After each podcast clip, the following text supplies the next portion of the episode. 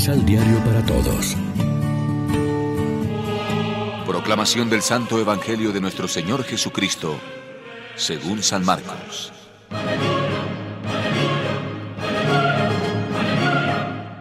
Herodes había mandado tomar preso a Juan y lo tenía encadenado en la cárcel por causa de Herodías, esposa de su hermano Filipo.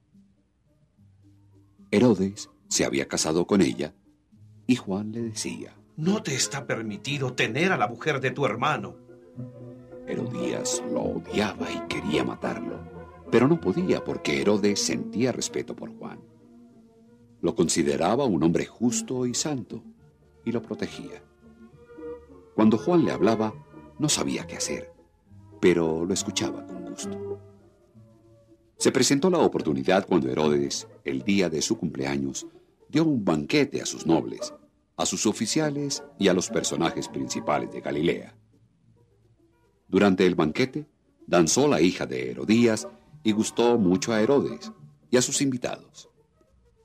Entonces el rey dijo a la muchacha, Pídeme lo que quieras y te lo daré y le prometió con juramento. Te daré lo que me pidas aunque sea la mitad de mi reino. Ella fue a preguntar a su madre. ¿Qué pido? Esta respondió. La cabeza de Juan Bautista. Inmediatamente corrió a donde el rey y le dijo. Quiero que ahora mismo me des en una bandeja la cabeza de Juan Bautista. El rey se entristeció pero no quiso negárselo, porque lo había jurado en presencia de los invitados. Al instante ordenó a un verdugo que le trajera la cabeza de Juan. Este fue a la cárcel y le cortó la cabeza. Luego, trayéndola en una bandeja, se la entregó a la muchacha y ésta se la pasó a su madre. Cuando los discípulos de Juan se informaron de lo ocurrido, fueron a recoger el cuerpo y lo enterraron en un sepulcro. Lección Divina Amigos, ¿qué tal? Hoy es lunes 29 de agosto. La iglesia se viste de rojo para celebrar la memoria del martirio de San Juan Bautista y como siempre nos alimentamos con el pan de la palabra. Lo mismo que Juan, todos deberíamos ser precursores, anunciadores de Cristo Salvador, preparadores de sus caminos para que otros lo conozcan y lo sigan.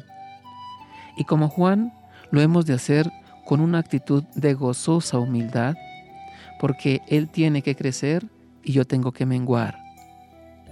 No salvamos nosotros al mundo, no nos predicamos a nosotros mismos, sino que señalamos al enviado de Dios como hizo Juan. Este es el Cordero de Dios que quita el pecado del mundo. Son las palabras que recordamos cada vez que el sacerdote nos invita a acercarnos a la comunión y que por tanto hoy podemos decir con especial énfasis. De Juan aprendemos sobre todo su resiedumbre de profeta y testigo y la coherencia de su conducta con las palabras que predicaba.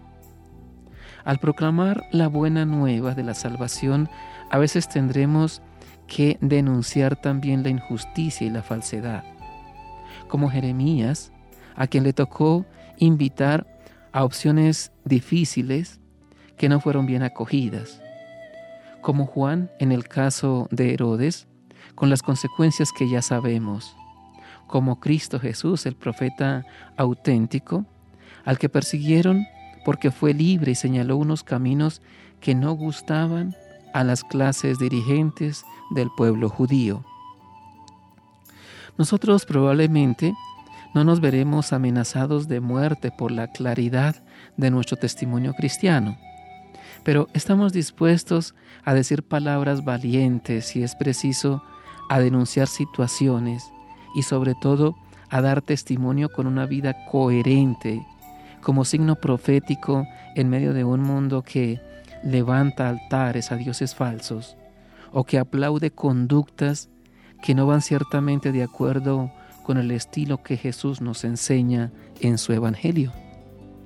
Y todo eso a pesar de que nos pueda causar incomodidades y hasta persecución? Reflexionemos. ¿En qué punto se encuentra nuestra conciencia de ser profetas y de haber recibido una misión de anuncio y denuncia según el proyecto de Dios? Oremos juntos. Infunde, Señor, ánimo en nuestros pasos, paciencia y esperanza en los sufrimientos, coraje en nuestras acciones y palabras para anunciar el Evangelio de la vida. Amén. María, Reina de los Apóstoles, ruega por nosotros.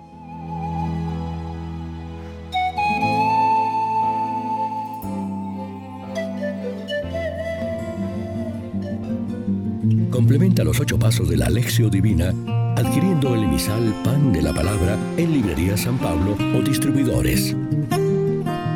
Más información www.sanpablo.co Pan de la Palabra. Vive la reflexión.